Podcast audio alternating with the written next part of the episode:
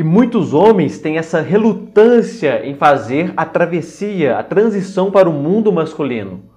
Eles preferem ficar no mundo infantil, no mundo materno, no mundo da imaturidade. Quando a criança nasce, ela tem um relacionamento simbiótico com a mãe. O que é um relacionamento simbiótico? É onde a criança é completamente dependente da mãe. Um precisa do outro para existir. Quando a criança nasce, ela é completamente defesa e, é claro, precisa da mãe para oferecer calor, proteção, afeto, alimento, carinho.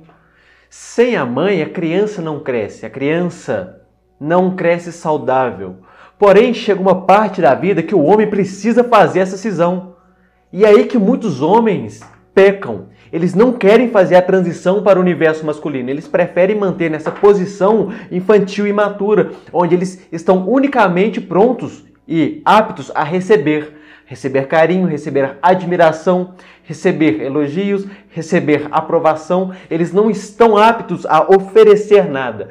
Então, enquanto o homem não faz essa transição, ele não conhece a sua individualidade, não conhece o seu poder pessoal, não se conhece a fundo, ele ainda mantém essa perspectiva relacionada à criança imaturo, a criança imatura, relacionado, identificado com a mãe. Muitos homens têm essa dificuldade em sair de casa por causa disso. Muitos homens têm a dificuldade de manter um relacionamento porque esperam encontrar na sua parceira um reflexo da mãe. E não é assim que funcionam as coisas. O homem precisa fazer essa transição, sair dessa posição imatura infantil, sair do mundo materno para o mundo masculino, para o mundo paterno, para o mundo adulto.